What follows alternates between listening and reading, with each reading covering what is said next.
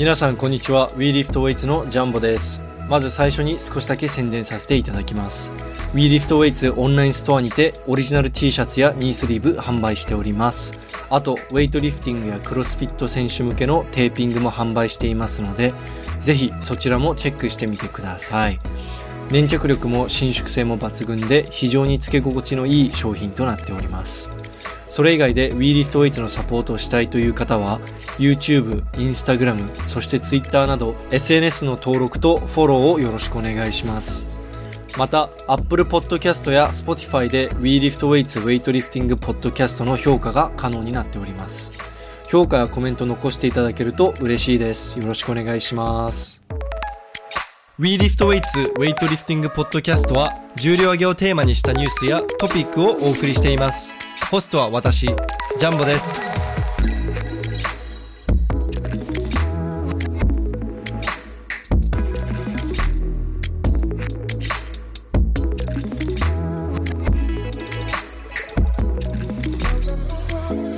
はい皆さんこんにちは。WeLiftWeight のジャンボです。今日は特別ゲストとしてなんと、えー去年レディースカップ優勝した柏木真希選手に出演いただいております。今日はよろしくお願いします。よろしくお願いします。はい、えー柏木真希選手といえば、まあ、高校の頃はインターハイで3連覇しており、えー2020年全日本選手権で2位ですよね、71キロ級で。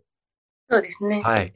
で、あと、まあ、さっきも言ったんですけど、去年レディースカップで確か6本成功で、なんか、試技す、ほぼ全てが大会新記録とかだったと思うんで、ちょっと今日楽しみに、あの、いろいろ聞いていきたいので、非常に楽しみにしておりました。はい。で、まず。はい、よろしくお願いします。はい。えっと、まず、その、一番最初に、これみんなに聞く質問なんですけれども、そもそも柏木さんはいつ頃からウェイトを始め、いつ、いつからウェイトを始めたんですか？それ結構難しくって、いつからウェイトだかって、私の、その、身の回りには、小さい頃からウェイトリフティングっていうのがあったんですね。はい。で、えっと、その理由が、父が、えっと、鳥羽高校の教員をしてまして、で、ウェイトリフティング部の顧問をしてて、で、小さな頃からウェイト場に遊びに行って、あの、高校生に遊んでもらってっていうようなことをずっとしてて、で、まあ、母もリフターで、はい。姉もリフターで、あ結構こう、ウェイトリフティングに囲まれた生活を送っていて、えっと、姉が、えっと、中学校3年生の時に、えー、全中に出たいから練習にしたい、練習したいって言い出して、で、私もじゃあ一緒に練習やろうかなとかいうノリで、でもそこが、私が小、えっと、小学校5年生ぐらいですかね。はい。で、まあ、やったって言っても、もう月に2回とか、あ、月1回とか、はい。そんな感じでシャウト振り回して遊んでるような状況が、スタートといえばスタートなのかなっていう。ああ、でも逆に、その、そんだけ周りにウェイトやってる、その人多くても、うん。その、まあ、例えば、あの、兵庫出身の、えっと、名前なんだっけ？あの、久人、久人わかります？うん、あの往来した。はい、おはいオーラ、オーライ久人とかはもうほぼ0歳みたいな、周りがみんな置いてやってるから、なんか気づいたらもうシャフト握ってるみたいな感じだったらしいんですよ。別にそこまで早かったわけではないんですね。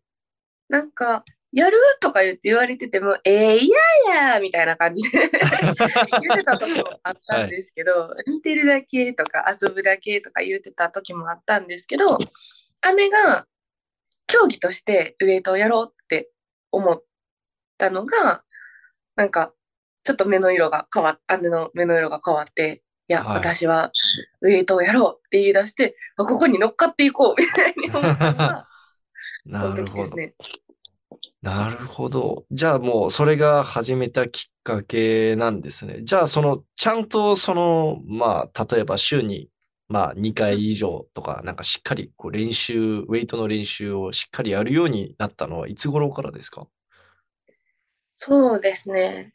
えっと、そもそも、そもそも小学校の時はもうそうやって遊んでただけなんですけど、中学校入ったぐらいに、姉が高校に入学したと、同期の先輩に、えっ、と、48キロ級の一番軽量級の先輩がおられて、で、その先輩と一緒にやるのがすごく楽しくって、もうめちゃくちゃ重量も軽い私に対して、例えば35キロ以上やったら、高校生やったら女の子やったら10キロ番つけたくなるじゃないですか。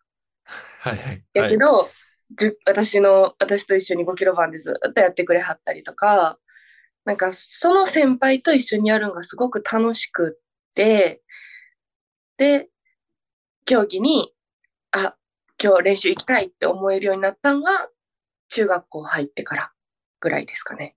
で、うん中学校は陸上部入ってたんです、私。おでー中学校の平日は陸上部で走ったり、あと投擲専門やったので、砲丸投げたりとかしてで、土曜日、陸上ってこう夏とかやったらめっちゃ朝早いんですけど、7時から10時まで陸上の練習して、で、1時から高校生の午後練に参加して、みたいな形で、週に1回コンスタントに行くようになったのが、中学校入ってからですね。で、夏休みとか、うん。ああ、すいません。ああの、夏休みとかはい冬休みとかは、夏休みとか冬休みとかは、もう毎日練習行くようになったのが中学校からですね。もうその、割と最初から、な、うんなんだろう、その、例えば親に、その親がウェイトリフターの方ってちっちゃい頃は無理やりやらされたんですよって話する人も多いと思うんですけれども、柏木さんの場合は、まあどちらかというとこう楽しいから自分からやってたみたいな感じですかね、うんじゃあ。そうですね。なんか、その本当に小学校の時とかは、なんか、やらされてるような感覚になって、なんか嫌やなって思ったら、もう今日行かへんって、練 習行かへんとか言う時もあったんですよ。もう、もう家で寝てるとか言って言う時もあったんですけど、それを別に、あかん、絶対行かなあかんやろって、もう言われずに、ああ、そうか、ほな家におりって言われて別になんか絶対行かなあかん場所でもなかったんですよね、私にとって。じゃあその、じゃあ親も別にそんな強制しようとしていたわけではないんですね。そうですね。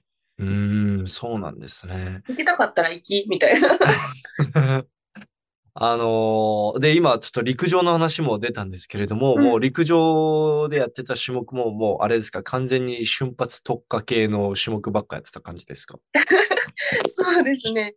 なんか、いろいろ、こう、方眼以外にも手をつけようかと思って、はい。えっと、4種、4種競技とかもはいやってみようかなと思ってたんですけど、うーん、やっぱり勝ちたいなっていう気持ちがすごく強くって、私は陸上でも全中目指したいって思ってて、で、陸上で全中を目指すのに一番最短ルートは、方眼なのか、4種なのかとかいろいろ考えて、一時期4種にも手を出してたんですけど、最終的に行き着いたのは方眼に行き着きましたね。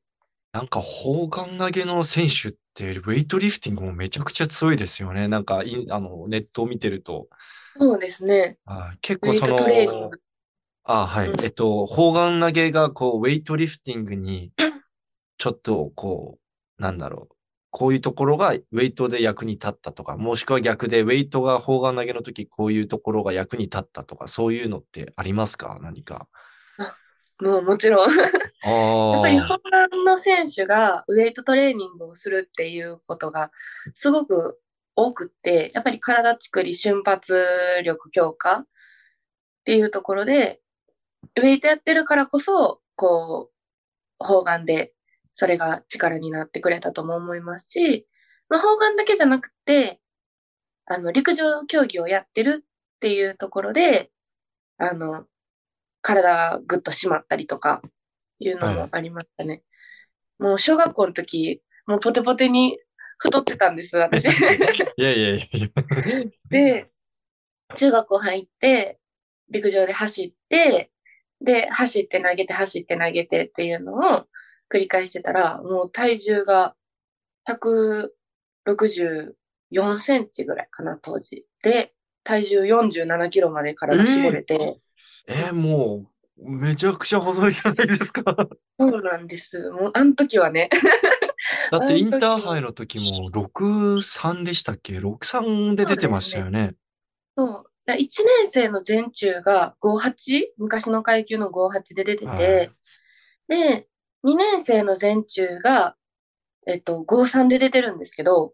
その時に体重はもう多分めっちゃ軽くって、はい。で、一回48で出といたらよかったってめっちゃ後悔するんですけど、ねなんか、なんか形に残して48に出たことあるって言えたんですけど、その時父が、あの、減量して、はい減量、減量って言ってももう持ち体重ぐらいやったんですけど、もうそれぐらいやったら増量して上の階級出てろって言ってて、その、それぐらいやったら増量で食ってでも53で出ろって言われて、その時は53で出てたんですけど、もうね、体重が70キロとかになって、もう絶対後戻りできひんあの頃思うと、一回出とけばよかったなって思って。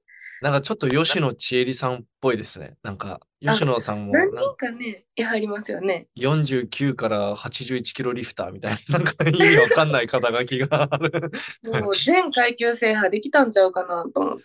当時、プラス75キロ級やったんで、おお、そうですね。そう、全階級制覇リフターやりたかったな。そうですね。え、今、だって今から考えるともうマイナス20キロ以上の5キロ やばいですね。はいちなみに、あ、はい。うん。陸上のおかげでだいぶ体はぐっと締まったかなっていうふうに思いますね。おーその、当時のうん、あ、ちなみにその陸上で全中は行けたんですか？いけました。おお、京都府で優勝させていただいてえ、、優勝したんですか？優勝すして、ごい。13メーター03砲丸飛ばして、で、12メーター50が陸上の全中基準やって、で、13メーターちょっと飛ばして、全中出させてもらえたんですけど、ウェイトの全中が中3の時に福岡やったんですね。で、その福岡の全中の4日後が陸上の全中とかやって、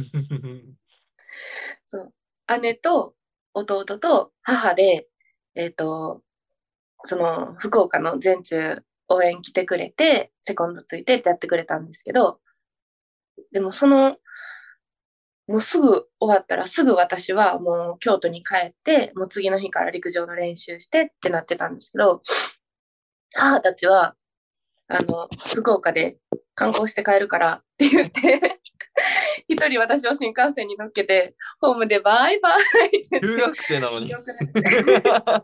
そう、母たちは残って福岡観光、私は一人残って、あの、祖母ん家に泊まって、次の日から陸上の練習みたいな、中3でしたね。じゃあ、中学生の時は、あの、ウェイトも、ウェイトも陸上も全中で無双してたんですね。陸上はね、もう出ただけって感じかもしれないんですけど、はい、いい記念になりました。中学生の時、まあそのさっき48、何やっけ ?53 キロ級とかでしたっけ、うんの時の記録はどれくらいだったんですか？ちなみに。全、全中と、えっ、と、全日本ジュニアを53で出てて、その時の全日本ジュニアの記録が127とかやったと思いますね。うーんストラッチですか？いや、いやいやいやいや。冗談です。冗談です。トータルですよね。なるほど。じゃあ、高校に入っては、まあ、その、もちろん日本で、そもそも中学校でウェイト部があるところがないので、まあ、高校からはウェイト部のある学校に通ってたと思うんですけれども、高校からはもう、その、ウェイト部所属でもう、なんだろう、ほぼ毎日練習してるって感じだったんですか？そうですね。あの、もう中学校の陸上を秋で引退した次の日から毎日、あの、鳥羽高校に中学校終わったら通うようになって、そのクラブみたいな、中学生のクラブみたいなのも一緒にやってくれたはったんで、もう中学校終わって、30時に終わって、カバンだけベンって置いて、電車乗って、で、高校行って、練習して、で、毎日やってましたね。陸上キャリアがすごく短かったんですね。そうですね、3年、2年半しかやってなくて。なるほど。はい。えー高校の時は、じゃあ記録はどんな感じで伸びていったんですか？高校の時は、それこそ1年生の4月が全日本選手権やって、で、その時の記録が162、3やったんですね。で、最後卒業する時は、えっと、188の、えっと、高校記録にトータルでチャレンジしてたので、えっと、25キロ増うーんぐらいでしたね、3年間で。じゃあ結構あれなんですね。もう中学始めた当初からもう、なんだろう、毎年順調に伸びていってるっていうか。だって今もう成長止まってませんもんね。か 確か去年の100の120もあれ自己新ですよね。2キロ新ずつでしたね。2キロ新ずつ。そう、98の18ベストやったところが118ベストやったんですけど、100の120取ることができて、え、18いつやったんでしたっけ？18は、えっとね、2年前のレディースかなんかかな。あで18ーうんあー、あれか、なんか、あの鹿児島かなはいはいはいはい。あの、山本真子さんとかがすごい記録やってた時ですよね。確かそうですね。うんあここら辺やったその時にやってたんだ。いうんや、なんか記録探しても、116とか5しか見つからなくて、あれいつや、なんか、やってたと思うんだけどなって思って、はい。なるほど、レディースカップだったんですね。ねえーちょっとじゃあ、あのー大学は、えっと、早稲田はい。ですよね。で、わ、じゃあ、大学入ってからは、あのーどんな感じに記録伸びていったんですか？大学でも、あの、まあ、記録は少しずつですけど、伸びていて、えっと、大学卒業する頃は、えっとね、高校卒業すること、時は88の108やったんですけど、大学卒業する時が90、えー、94の116まで伸びてたので、6キロ、9 8キロ、級15キロですかね。。うん。何6、級ですか？6級、69で、えっとね、ジュニア？二十歳までは、その69で国際大会とかをこう、なんか出たいなと思って、やっぱり75やったらちょっと厳しいかなって言って69にすがりついてたんですけど、もう、ジュニアが終わって、シニアと戦わなあかんってなって、でやっぱり体も変えていかなあかんし、基準記録もどっちにしてもすごく高いしってなって、もう75キロ、76キロかな？もうその時は。はい。に変わっていったのが、二十歳超えてからですね。でも、今も結構減量したりしてませんか？なんか、全日本そう、去年の全日本選手権も71で出てた、出てましたよね。そうなんですよ。あの、国体が71しかないから、国体に出たいなーとか思って、減量もしてた時もあったんですけど、やっぱりね、強い選手も、あの、京都にはいますし、はい。えっと、予選で勝つことができなくて、でそれが6すみれちゃんが出月かな。そうそうそうそう。そう、すみれが強くって、で、その、6月が国体予選で、で、その前の5月が全日本やって、で、体重フルに乗ってる状態から、一気にその国体予選で落としても、おそらく体がついてこないっていうので、ワンクッション全日本で71に落としてて、で、まあそんなに記録も 良くなかったんですけど、全日本は。で、全日本よりもいい記録を国体予選でしてたんですけど、それでもスミレの方がやっぱり強くって、国体に出れ予選で結構いい重量触ってもらあの、シューマンさんが乗せてませんでした？あ近畿のやつですよね。はい。そうですね。もう、あと一本、弱であと一本取れば、あの、いけるんじゃないかっていうところまで行ったんですけど、その一本が取れなくて。いやーでも京都今強すぎますよ、みんな。なんか、僕、おかしいと思って、この間、ポッドキャストでも触れたんですけれども、今なんか、お、その、なんだろう、もともとその海洋高校出身の人たちとか強いじゃないですか。結構強い人多いじゃないですか。でも今はもうなんか高校生も強いし、社会人も強いし、大学生も強いし、みたいな。ありがたいことに潤って。そう、なんかちょっと、でも僕今めっちゃ京都のリフターたちにもう興味あるんですよ。なんでこんな強くなってるんだと。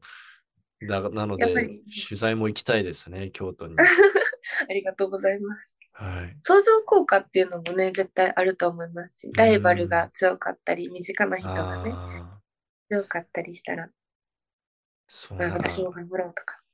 ああ、確かに。みんな、みん、みんな強いからもう強いのが当たり前みたいな。もうもっとやらないと、もっと強くならないとって感じなんですかね。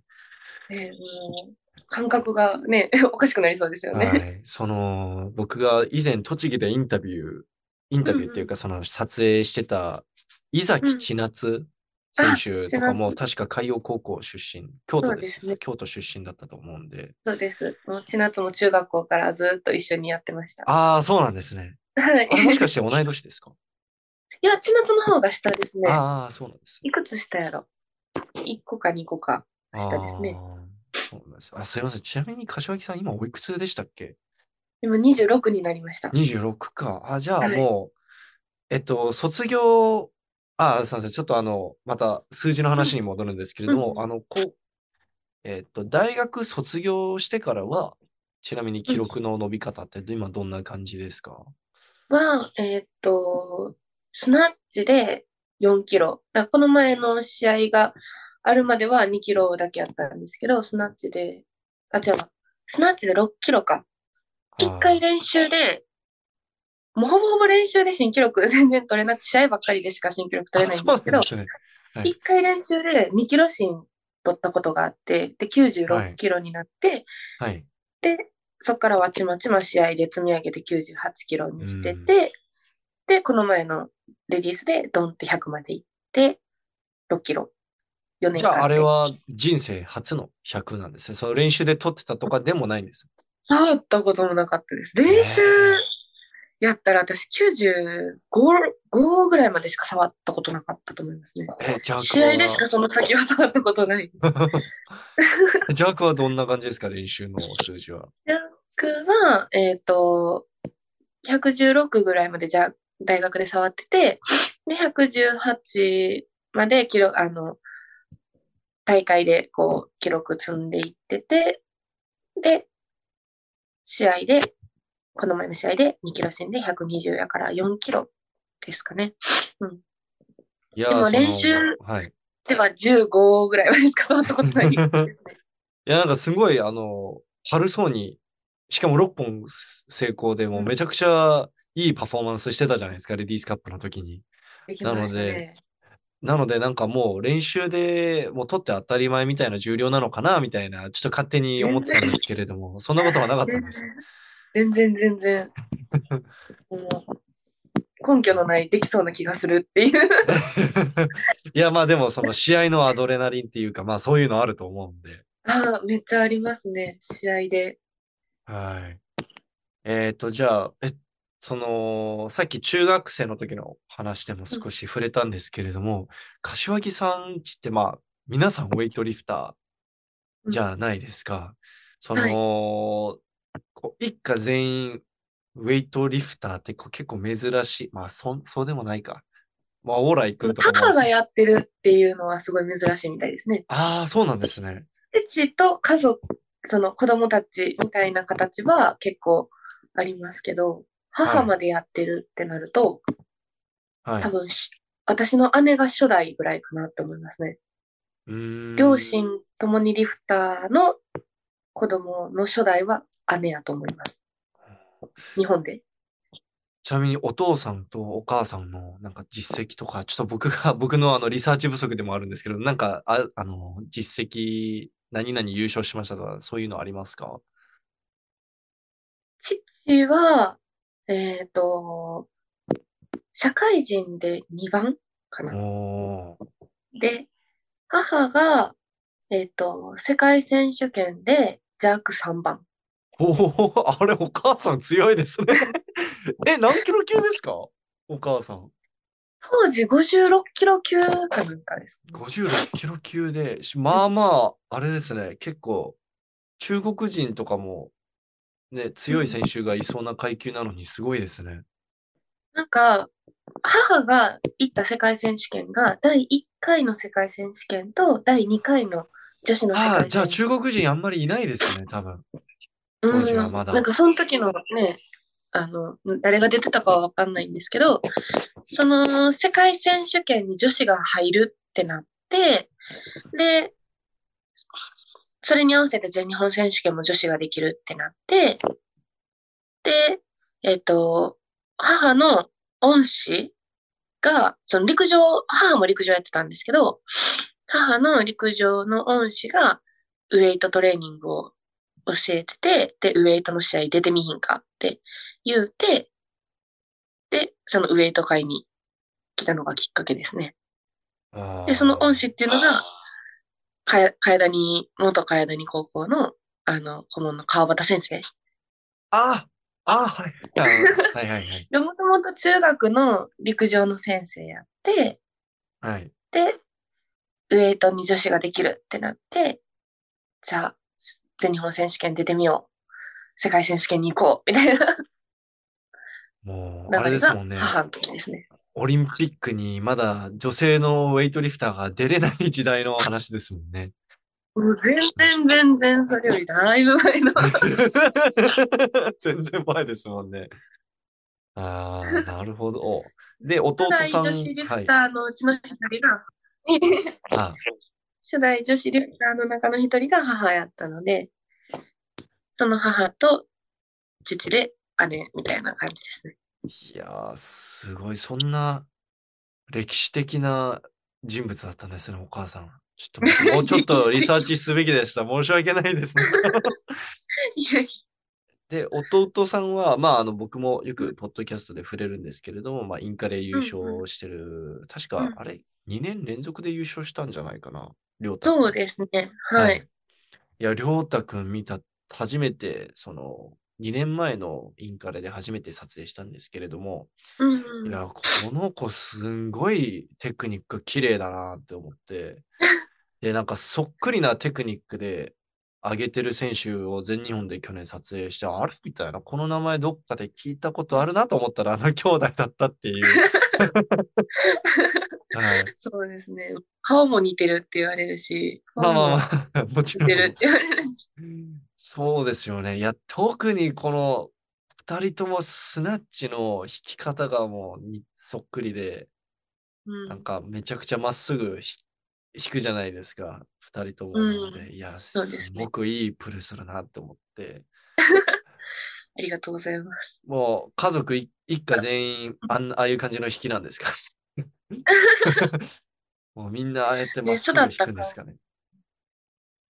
教えてもらった環境と。あまあどちらかというと多分弟も私も非力な方やと思うんですよね。どちらかというと。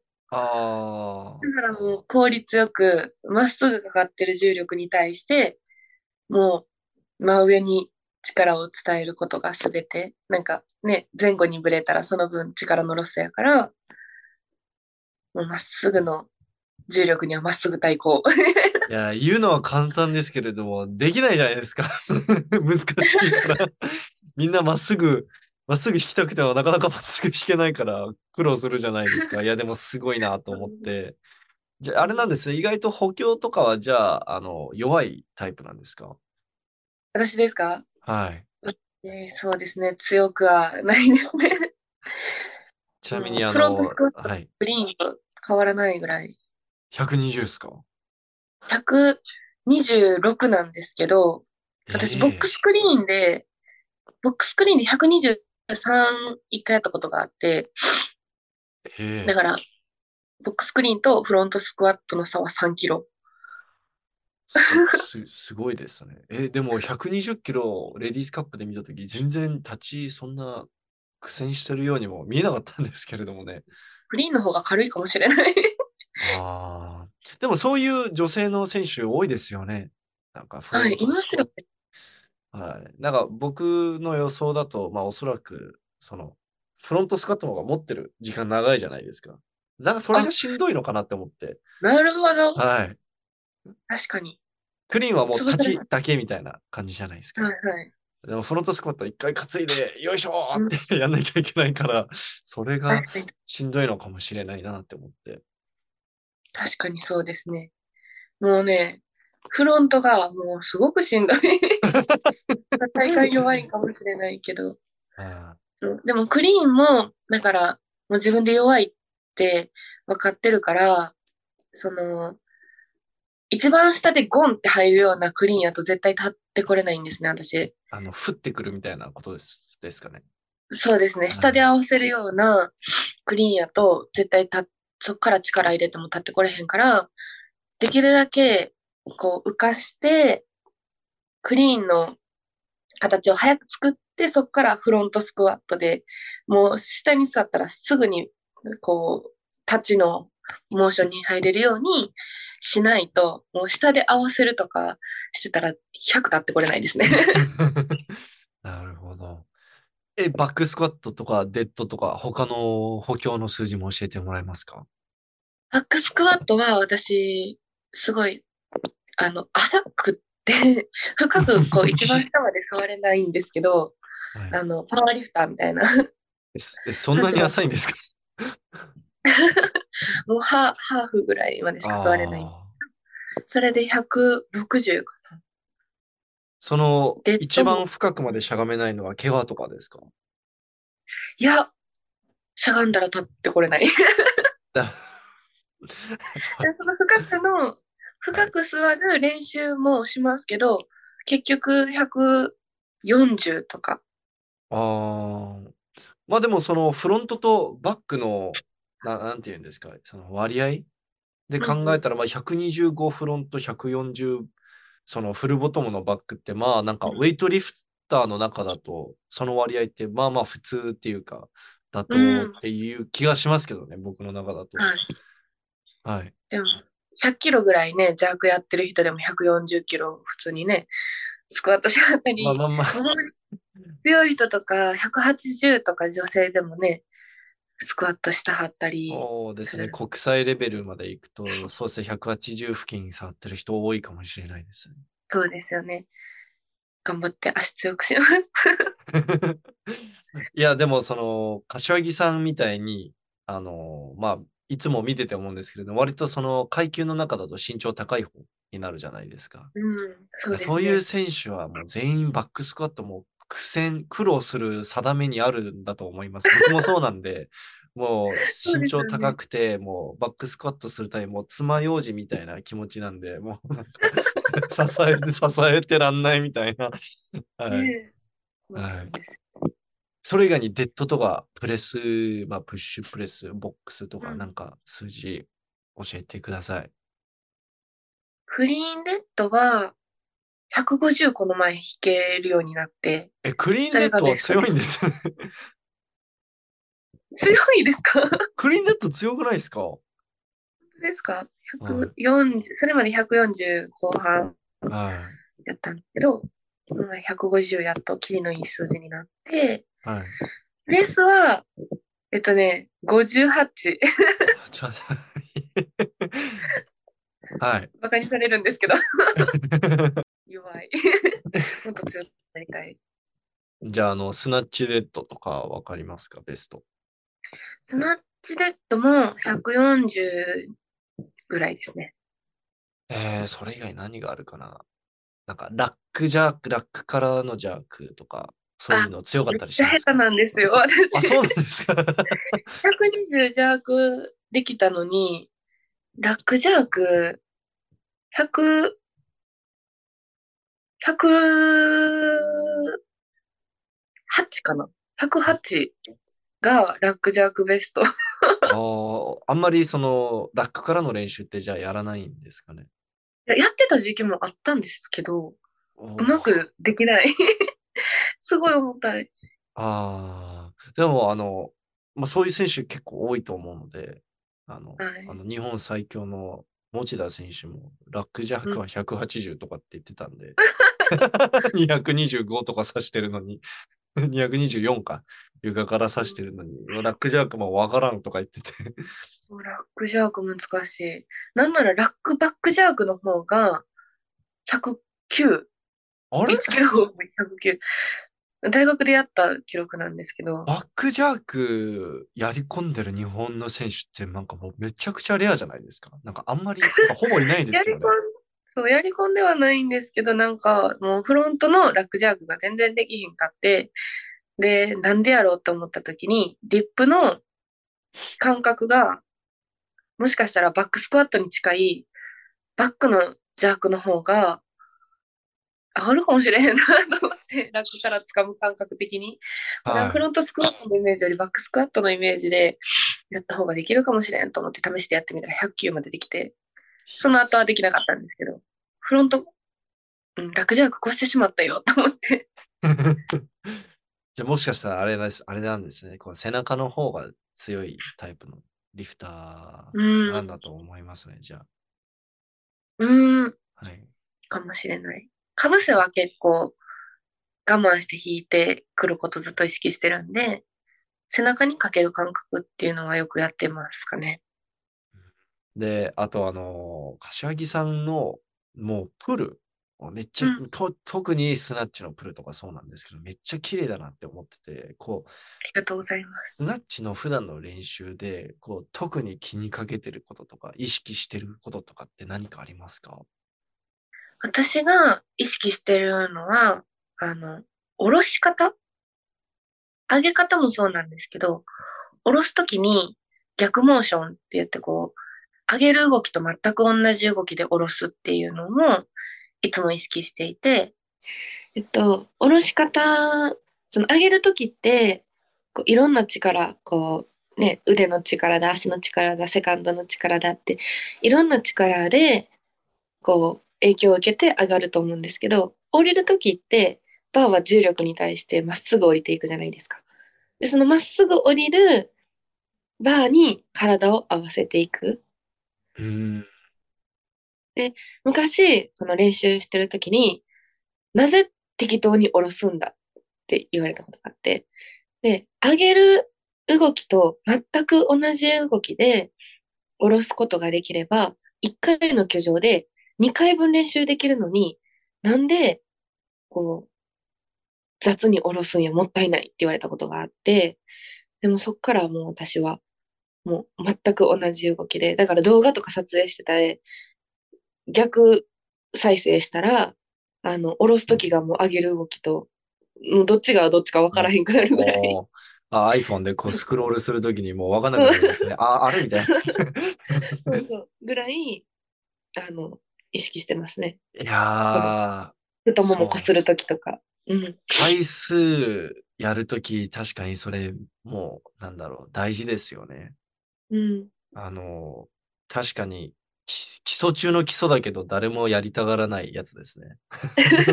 なんかしんどいじゃないですか、やっぱり下ろすときに、下ろすとき楽したいって思っちゃうから。僕もあの、この間、あの、清水さんってわかりますか？元中央の中央大学はいはい。コーチに言われて、なんかう。もうん下ろすときが適当すぎて、もう足に乗ってないとか言われて、うん。下ろすとき、あ、なんだっけ、こう、なんかわかります？キャキャッチしてもう乗せて、もうすぐ床にズドーンって落とすタイプのやり方あるじゃないですか。はいはいまあ。れが好きなんですよ。もう一番楽だから。僕は。なので、そればっかやってたら、いやもう乗ってない乗ってない、もうやる意味ないみたいな言われて。で、その、今言った、柏木さんが言ったみたいに、こう、下ろすときもしっかり、こう、なんだろう、上げるときみたいに、こう同じやり方で戻すと、もうめちゃくちゃしんどくて、もう全然上がんなくて。いや、でもなんかそれを、はい。うん。それをやった時の方が、でも絶対2レップ目とか3レップ目の感覚が良かったんですよ。そうですよね。なんかはい芯に乗ってる感じありますよね。はい。なんかその適当に下ろせば下ろすほど2レップ目、3レップ目、どんどん前に取られやすくなっちゃって、で、確かに下ろし方も大事なんだなっって分かってるんですけれども、やりたくないんですよね。こうしんどいから。いや、あの、ついついサボりたくなっちゃうっていうか、練習してると。はい。なんか派手な感じもありますしね、こう、ドーンって下ろしてやって、ドーンって下ろしてやってってなったら、ねちょっとなんか、ちょっと男の子だから格好つけたくなっちゃうんですよね。そこ、なんか。もう逆に、逆モーションじゃないと2レップ目がうまくはまらなくて、はい。で、逆に体力使っちゃうんですよ。その、重心を戻すとか。2レップ目とかが、もうワンタッチで5行くんですよ、私。ゆっくり、ゆっくりっていうかまあ、沿って下ろしてきて、床にポンってついたらもうすぐ2レップ目に5をするんで、その構えでちょっとでも時間が長かったら、めっちゃ疲れちゃうんですよね。逆にできない。ああ。でもそのちょん、ちょん付けしてすぐ2レップ目、3レップ目やる方がしんどそうに見見えますけどね。なんか僕からすると。確かにウクライナ選手、ウクライナ人の選手とか、あとまあ昔のソ連の選手たちとかそういう練習たくさんしてる動画はあのよく見ますね。そのちょんって一瞬だけつけて、本当に全く同じモーション上げるときも戻すときも同じモーションで床一瞬触れ、うん一瞬だけつけてもうすぐ次のレップみたいなよく見ますね。うんうんうん。はい。でもあれですよね。好きです。あれですよね、その床触れるまではでもしっかりコントロールしてるんですよね。そのなんかこ、あの、ガシャーンってこうバウンドさせてるわけとかではないんですよね。確か。じゃないですね。バウンドしたら逆にバランス崩しちゃうんで、ですよね。なんか左右で時々ね、ズレがあるとき、右だけついて、左つかずにガタガタってなっちゃうときとかもあって、あそういうときは、もう床上3センチ、5センチぐらいで、もうつけずに切り返します。あ。あガタガタってなっちゃうときは。あ。もうめちゃくちゃしんどいローハングスナッチみたいな、ひ膝下ハングみたいな感じですね。そんな感じ。うんなるほど、そうなんですね。いや、なんか、確かに、その、一番最初に学ぶものではあるんですけれども、こう、みんながおろそかにしがちなポイントかもしれないですね。その、スナッチ、戻すときもしっかり逆モーションでやるっていうのは。うん。えーじゃあ、その逆に、あの、クリーンジャークやってるときに意識してるものとかありますか？えっと、クリーンはもうほぼほぼスナッチと一緒やと思ってて、で、まあ、さっき言ったように、こう、できるだけ高く引いて、で、フロントスクワットの形を作ってから、こう、ワンパウンドでゴンって立ってくる。これなんかいろんな考え方があって、こう、もうちょんと引くだけ引いてすぐ入った方がロスがないっていうような人もいはるんですけど、私は引かないと立ってこれないから、そういうタイプですね。ちょっと皆さんの参考になるかわかんないけど。ああー。ジャークは、うん、あ、はいはいはい、どうぞどうぞ。ずっと模索してて、なかなかさせないことが多いんで、ずっと模索してるんですけど、あ、そうなんですね。もう足幅もコロコロ変えたりとかして、それこそ去年の全日本の時に、すごい足幅が、私はそんなに意識してなかったんですけど、こう広かっセットで広かったみたいで、で、全然上につけなくて、なんでこんなにつけないんだろうっていうのだけが残ってたら、指導者の方に、こう、足幅を狭くして、あの、やった方が反力もらえるんじゃないかっていうふうに、あの、教えていただいて、で、あ、そうかと思ってそこから変えて、ちょっとフォーム変えるのこの年なんでビビるんですけど、で、でもコロコロ邪悪に関しては変えながらやってますそうなんね。ですね。いやーうじゃあ、あの、もうリップがすべてスナッチャーなんですか？どちらかというと。スナッチの方が好きですね。好きなんですね。スナッチ。好きうん。えークリーンの練習するときも、そのさっきスナッチの時に言ったように、その逆モーションで下ろしてるんですか？クリーンの時ってできなくないですか？いや、でもクリーム逆ですね。逆モーションですね。いい、すごい、もう、クリ、クリーンの方がやっぱ扱う重量上がるから、練習で。うん。なんかもう、全然 その、い 一回股関節に挟んで床に戻すとかもう考えられないですね。もう、重、絶対重たいです。止まらないんですけど、こうはい。止めることはしないけど、でもずっと足にの重心には乗っかってるような状態でえやってーますね。手の皮ボロボロになりそうですね。その練習方法。ででも手の皮も象みたいに熱くなってて、ゾもウ。はい。めったにめくれないです。私、うんテーピングも、うんあ、痛そう この間、つい2日前にめくれました、僕が。えー、痛そう。でもはいそこめくれるってうま、うまくないですか？結構ちゃんと小指から向けて。だから僕ここら辺めくれる。この間、はじ、うんや、僕、この間気づいたのが、僕、左側、ちゃんと握れてなくて、小指側が。あ、そうなんですか？だから、あ、俺握れてないなと思って、めっちゃ小指側意識して、うんスナッチしたら、その日、その日にめくれました。すごいパチ。パチパチじゃないですよ。これ、これのせいでめっちゃ痛いです。いや、痛いけど、痛いけど、なんかめくれるとこで上手か下手か分かるみたいなこと言いません？あ、なんか言われたことあります。はい。え、そこ結構いいと思います。ああ、ありがとうございます。すごいはい褒めてもらって嬉しいです。でも、なんか、はい。でも弱いんで、まだ、もっと 頑張ります。シャンプー苦痛ですよね。はい。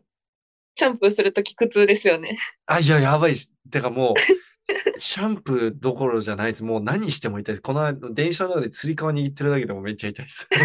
引っ張られるじゃないですか、皮膚が。つり革握ってると。その引っ張られる、あれがもうめっちゃ痛くて。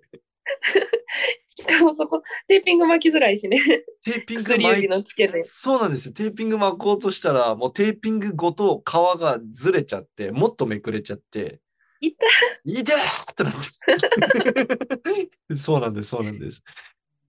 はい。でも、高校生とかも、あの、先生めくれましたとか言って、初めてめくれた子が言ってきてたら、やっとリフターになれたねって言って、もう手の皮めくれへん、リフターなんかリフター言わへんからって言って、よかったねって言ってい。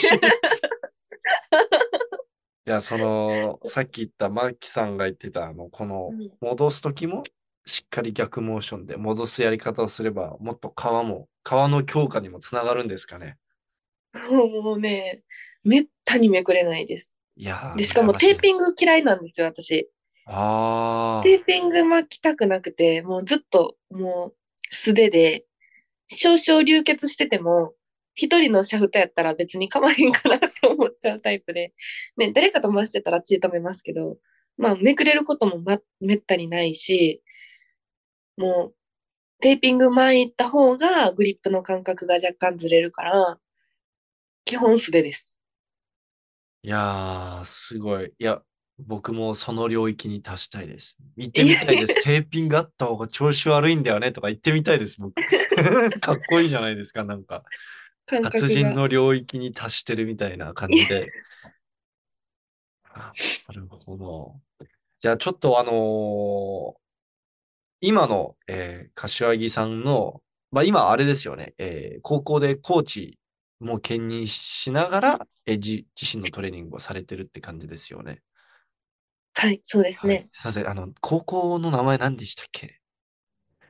えっと、京都府立宮津天京高校、宮津茅田理学者です。はいで、あの読みづらいですね。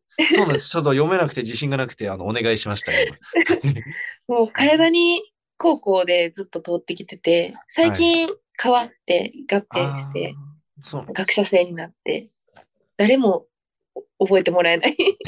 難しいなって思っていつも見てました、数字が。はい。今、その、まあ、大学生の時とかは、もうなんだろう、もう本当にウェイトに打ち込めるような、ウェイトだけに、こう、専念して打ち込めるような環境とかでやってきたと思うんですけれども、まあ、その、今はコーチ兼任、教員として、うんうん。あの、所属しているから、こう、ちょっと業務とか仕事とかもやりながら、自分のトレーニングもしなきゃいけないっていう状態にあると思うんですけれども、はい。ちょっとそうい、そう、その今の状態でこう苦労する部分とか、こうトレーニングでなかなかうまくいかないとか、なんかそういった悩みはありますか？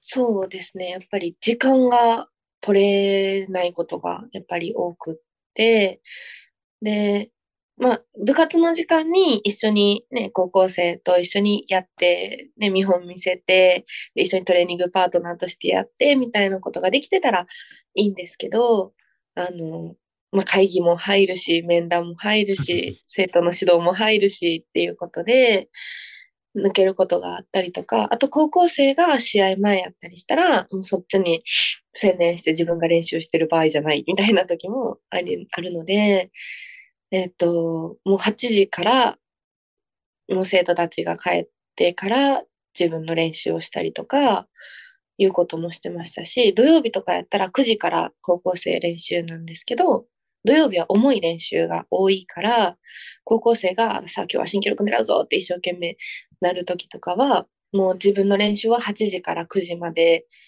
種目練して、9時から高校生が、うんと、まあ、10時半、11時ぐらいまで、あの、種目練して、そこから筋トレってなったら、8時から9時は自分の練習。で、9時から10時、10時半までは高校生の種目の練習をがっつり自分の練習を止めてみて、で、10時半とかから高校生が、あの、補強練習とかに入ってきたら一緒に補強練習、筋トレ入ってっていうような感じで時間使ったりしてますね。かなり、あれですね、ハードスケジュールっていうか、こう思い通りのトレーニングスケジュールが組めない感じですね。いや、もうそんな、もう、ザラです。いきなり会議がボーンって入ったり、3日連続会議が入ったりとかもあるんですけど、その僕も最近、あの、コーチすることがあるんですけれども、うん、なんか、や、やっぱり自分が練習したわけでもないのに、なんか他の人のリフティングずっと指導したり見てると、めちゃくちゃ疲れるじゃないですか。いや、なんか僕1時間しかコーチやってないんですけれども、週末に。それでももう、もうくたくたもう今日練習したくない帰りたいってなるんですよ。なんか、もう、もういいやってなっちゃうんですけど、もうそれ、柏木さん、常にそんな感じじゃないですか。そうです。でも逆に元気もらえますけどね、なんか頑張ってる生徒たち見てたら、もうなんか、こんだけやってる子たちいるのに、自分これで終わるんかみたいな。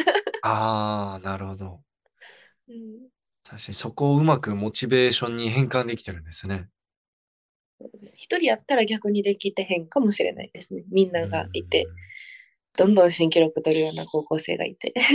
でもやっぱりこう日頃の疲労、疲労とかストレスとかが、こうやっぱりウェイトだけ専念している選手たちよりはやっぱり多いと思うんですけれども、うん、そういうのはこうどういうふうに管理されてるんですか？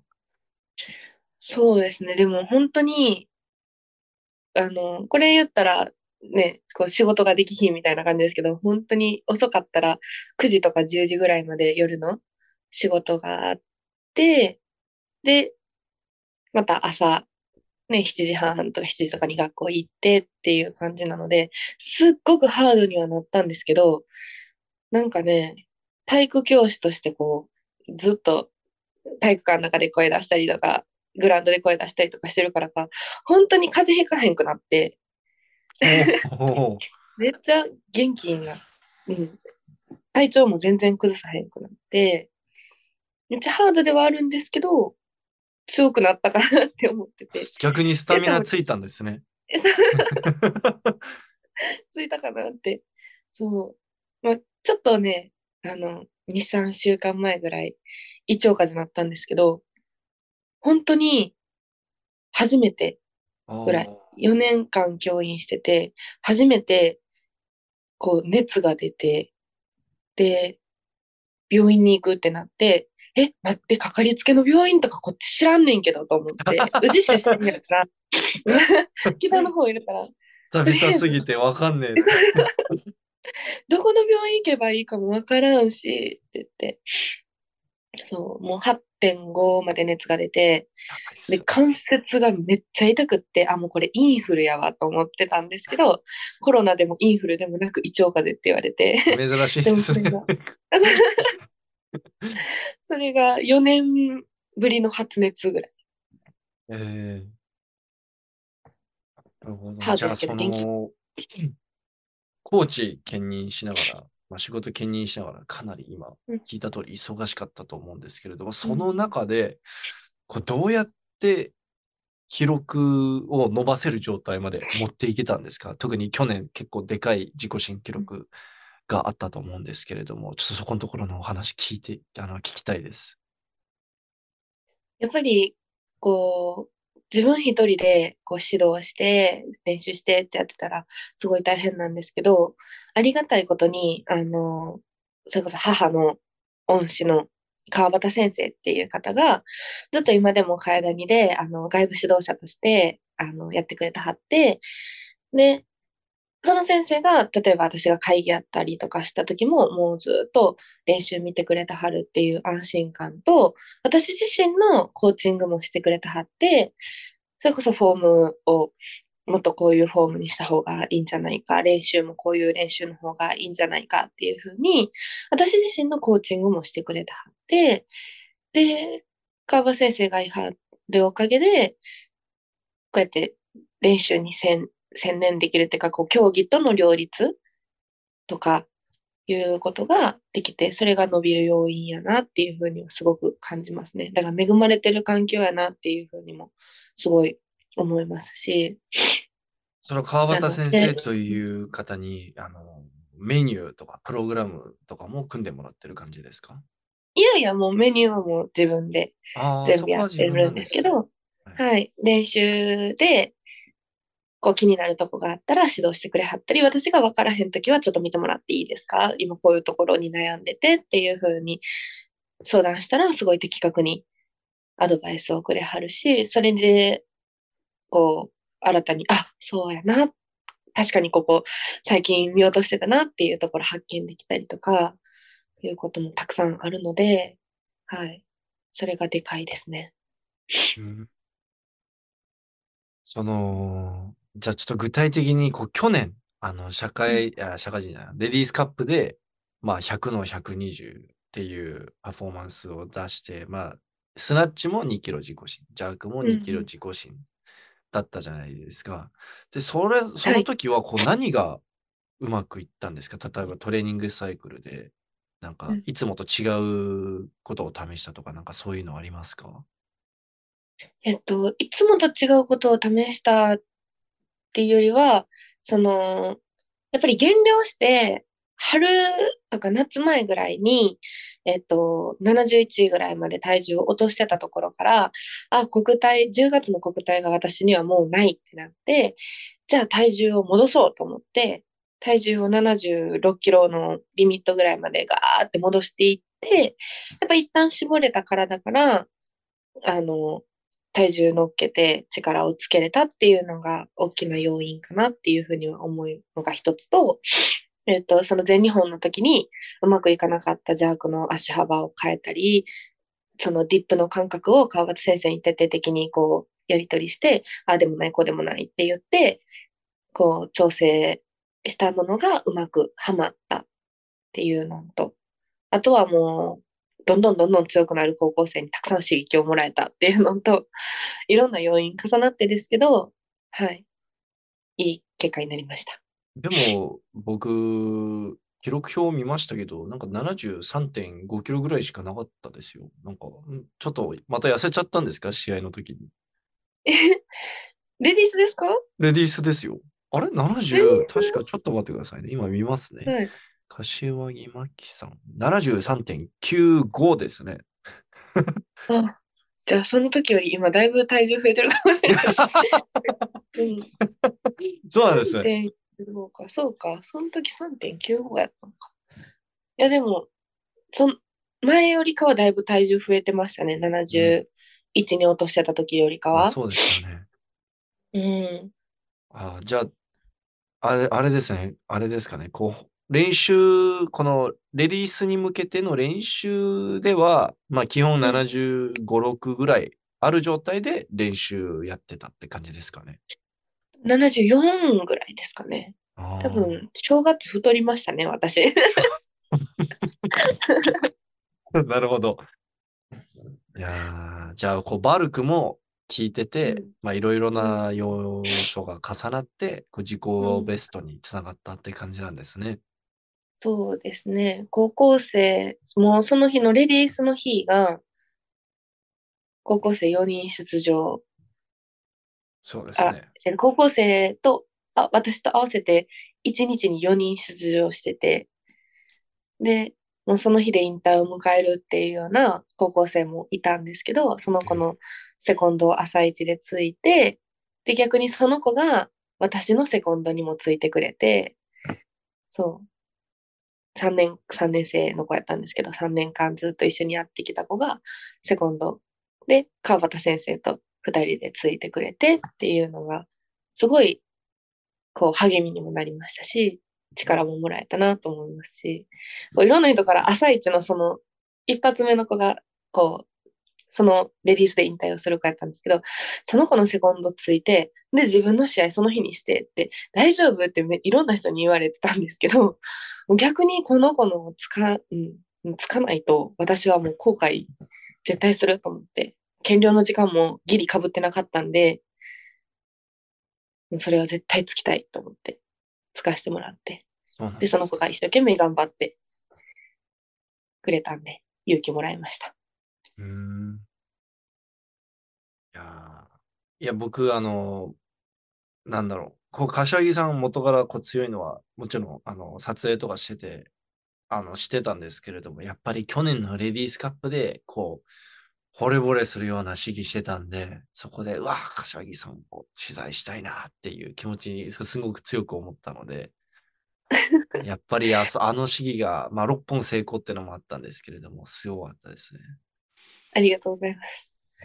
え久しぶりの6本でしたね。あ、そうなんですね。うん。よくね、高校時代からそんなに成功率悪い方ではなかったんですけど、もう久しぶりに6本取れて、めっちゃ嬉しかったです。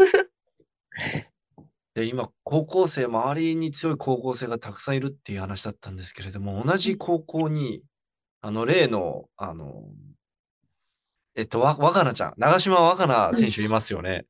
はい、そうでですね。長島選手の、あの、うん練習も、今、柏木さんが見てあげてるんですか？えっと、川端先生がメインでは見てはるんですけど、一緒はいに練習時間の中で練習したりはよくしてますね。いやー、なんか、あの、まあ、気のせいだかもしれないんですけれども、あの、長島選手のフォーム見てて、なんか柏木さんっぽいなって思って、え、本当ですか？ちょ、ちょっとあの、なんかちょっと似てるなって思って、もしかしたら柏木さんが教えてるか、もしくは同じ人が教え、あの、柏木さんがこう教わってた人から、あの、うん。長島選手も教わってんのかな、こう勝手に推測してたんですよね。はい、川端先生がメインで、はい、フォーム指導、練習指導やってはりますね。あいや、今はもうすんごい勢いありますもんね、長島選手。すごい勢いですね。あこの間130も指してたし、試合で。なんか練習で実はもっとやってますみたいなのなんかありますか？長島選手。は、もう、あの、また試合のお楽しみっていうことで。あーうわ 教えてくれないんですね。期でもあれですよね、バックスクワット180、この間180ぐらいやってましたよね。めちゃくちゃ強いですね。もうはい、筋力が、背筋力もすごいし、バネも強いし、走らしても速いしポテンシャルがめちゃくちゃ高いですね。羨ましい。羨ましい。私も羨ましい。いやいやいやいや。あーなんかその、二人とも階級も、まあちょっと今、あの、長島選手が上げちゃったんですけれども、階級も似ているし、あの、上げてる重量も近いからうん。結構よく同じシャフトで練習したりされるんですか？今、あの、私の学校がすごい人数が、あの、す少なくて、はい。一人一本シャフトの一人一面できる、めちゃくちゃリッチなめっちゃいいじゃないですか。環境なんで、基本一人一本シャフトでぐるぐるやってるんですけど、やっぱり近くでね、そうやって重い重量を上げる人が、あの、いて、で、それを周りでね、あの、応援しながらっていう環境は、とっても今恵まれてる環境やなっていうふうに思いますね。そうなんですね。いや、長島選手、全日本ジュニアと全日本選手権楽しみです、ねうん本当ですね。え、ちょっと選抜も、あ、はい。全国選抜もあって、結構大会は続くんですけど、ああ、高校生3月の高校選抜でしたっけ？そう、そうなんです。めっちゃ強いけど、まだ高校生なんですよね。え、ジュニアも高校選抜も3月に出るんですか？長島さん。そうですね。はえい。ー大変だ。もうめっちゃ忙しいじゃないですか。めちゃくちゃ忙しいけど、高校生あるあるですね。大会が多い。ですね。えーこう、長、あ、長島さん柏木さんが、こう、普段、この、コーチやっていて、指導していて、こう、特にその、指導者として、こう、気を、気をつけてるところとか、こう、意識しているポイントとかありますか？そうですね。やっぱり、あの、私もあと何年ウェイトが できるかわからないんですけど、あの、自分もこうやってウェイトができるっていう時間がそんなに長くはないと思うので、こう、やってる姿っていうのも、一緒に頑張れる指導者こう、やれっていうのも簡単ですけど、ほなこれ一緒にやろうやとか、生徒に、えっと、こういう種目を入れてみたらどうやっていうアドバイスをするときは、自分も同じ種目を一緒にやるとか、いうのはすごい意識していて、あの、なんていうかな、頑張れって言う人が頑張ってなかったら説得力ないじゃないですか。はい。だから、それはでも今でしかきっと10年後同じように、あの、できるかって言われたら、きっと喋り口調やったり、アドバイスは、クオリティとかは10年後はきっと高くなってるかもしれへんけど、今の自分はこうやって一緒にシャウトを握ってあげるっていうのが今の私でしかきっとできひんことやから、そういうことをやり続けられる指導者になりたいなっていうふうには思ってます。うんあれ、なんかこの答え準備してきましたか？なんかすごい、こう、いいこいい答えが返ってきたから、なんか準備してきたのかなと思って。なるほど。いやーえ、今の、えーウェイトリフティングでの、まあ、競技者としてのキャリア目標とかありますか？えっと、もう、できるだけね、ウェイトは、あの、まあ、好きっていう気持ちがやっぱり大きいので、なんか、いつやめようっていうふうにもあんまり考えてないんですけど、欲を言えば、やっぱり、もう一度、ジャパンジャージを着て国際大会に返り咲きたい。も社会人になってから一回も国際大会出てなくて、大学4回生の時に出たのが一番最後やったので、はい。もう一度帰り咲きたいなっていうふうに思いますね。今、ちょうどこの間、アジア競技大会の選考基準が張り出されたじゃないですか。日本協会に。お、本当ですか？はい。あれとか、あれでも階級が違うんだっけ？あ、階級、あ、いや、76か。76だから。?76 で？はい。76で、えーっと、その239に最も近い選手を送りますって感じで、で、あのー確か、まあ、あの、オリンピック階級である71の選手うんも、うんあの、選考対象、あの、に含まれてるんですけれども、うん僕の予想だと、アジア競技大会がパリの選考レースに含まれてないんですよ。うんうんうんだから多分送送らないというか選手たちが嫌がると思うんですよ。なぜならこれ、うんうんあの、アジア競技大会が、あのー世界選手権のうん1週間後とかちょっとふざけてるんですよ、スケジュールが。なので、多分行かないと思うんですけど、だってこれ、あの、マキさん行けるんじゃないんですか？ね、ちょっと帰り咲きたいですね。はい。今年の全日本選手権もあの選考大会に含まれてるんで、ちょっとやっちゃってください。頑張りたいです。はい。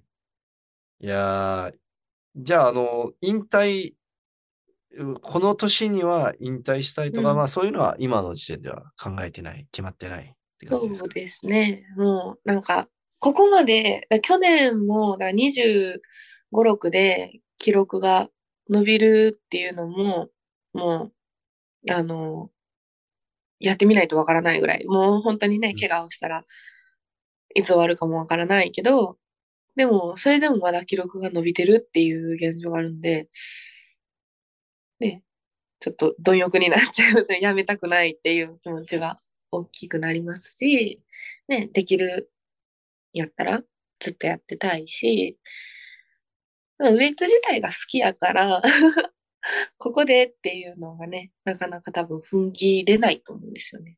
うんいや、わかんないけど。いや、でも、この間のポッドキャストで田中太郎氏も言ってたんですけれども、うん。これ、ウェイトリフターあるあるで、ウェイトなかなか引退できないって言ってました。そう 好きだ、好きだからみんな結局やっちゃうみたいな。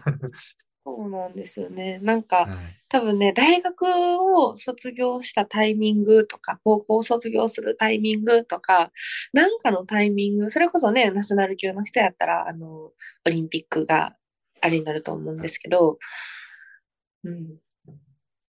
それっていう大きなタイミングを全て逃し続けてるから。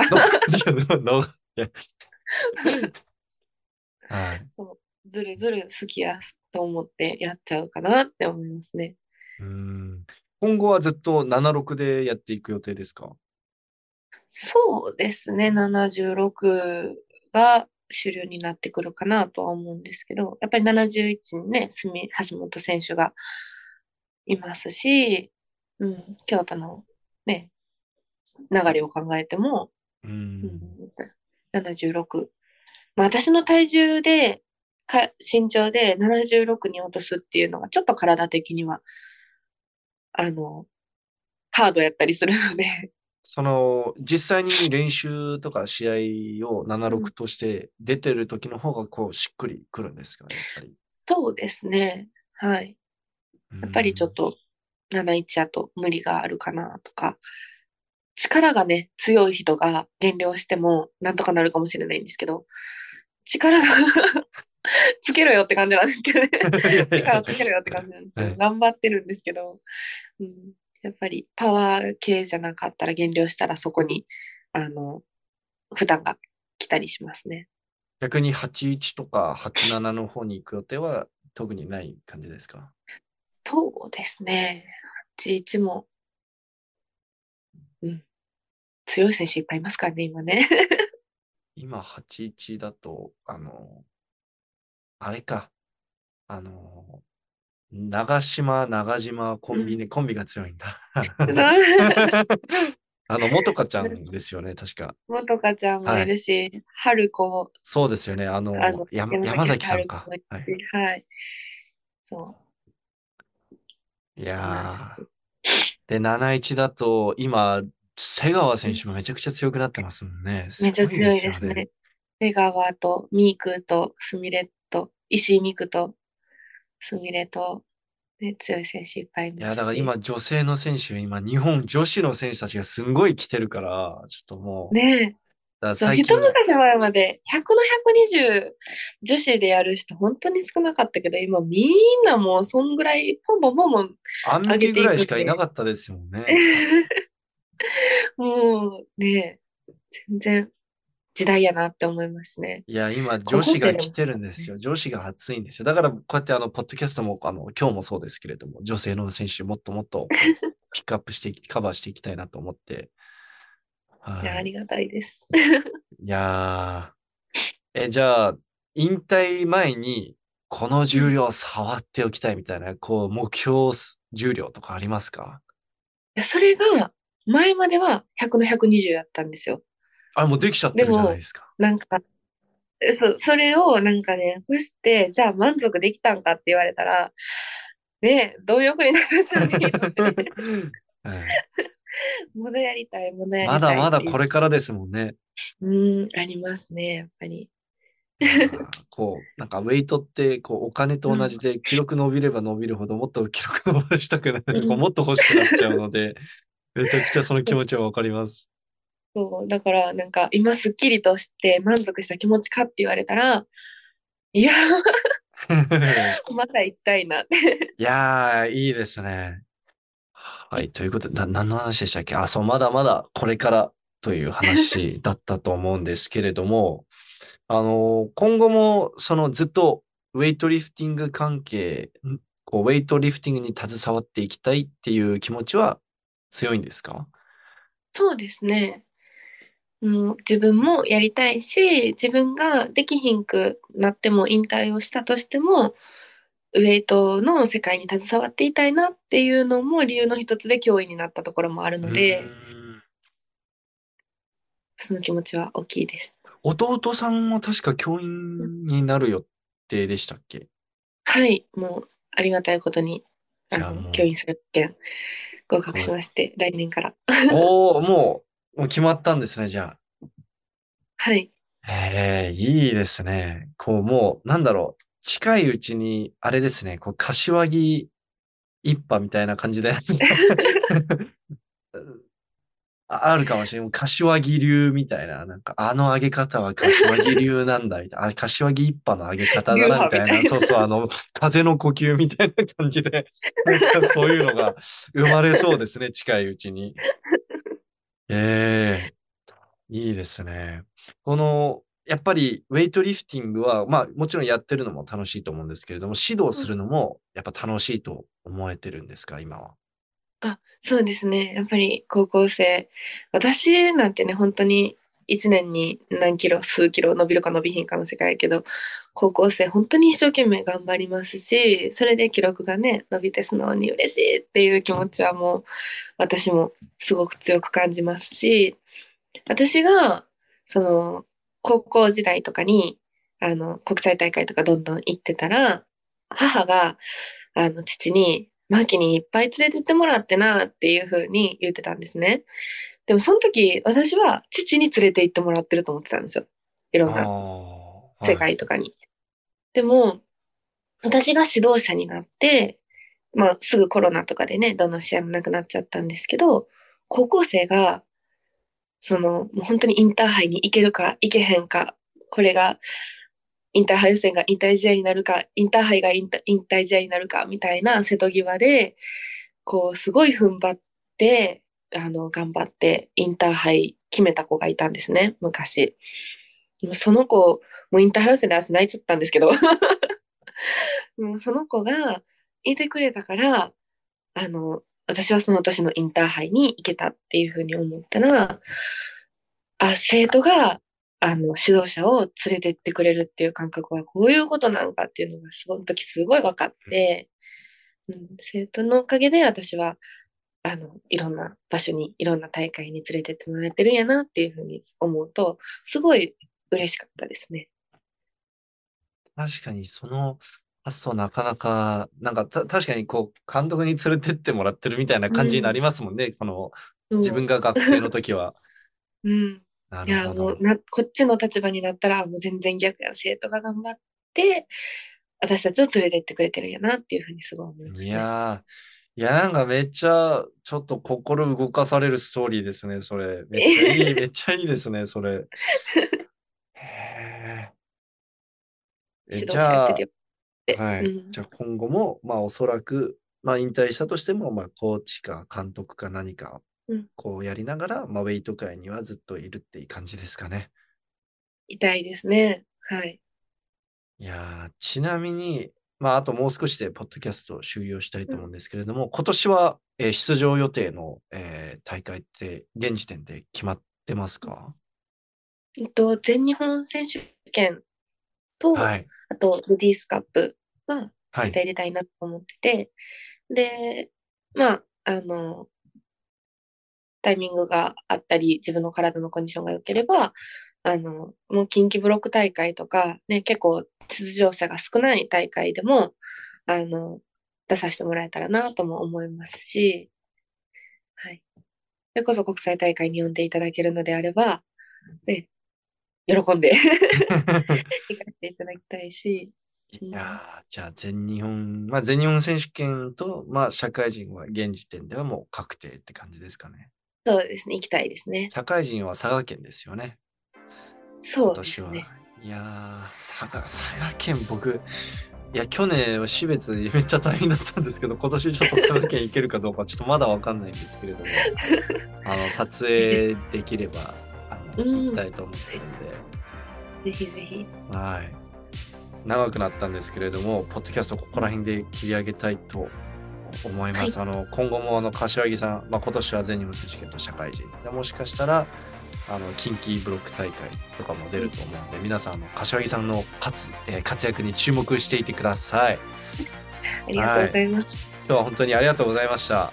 はい、ありがとうございました。は楽しかったです。ありがとうございます。最後までご清聴いただきありがとうございますあ。りがとうございました。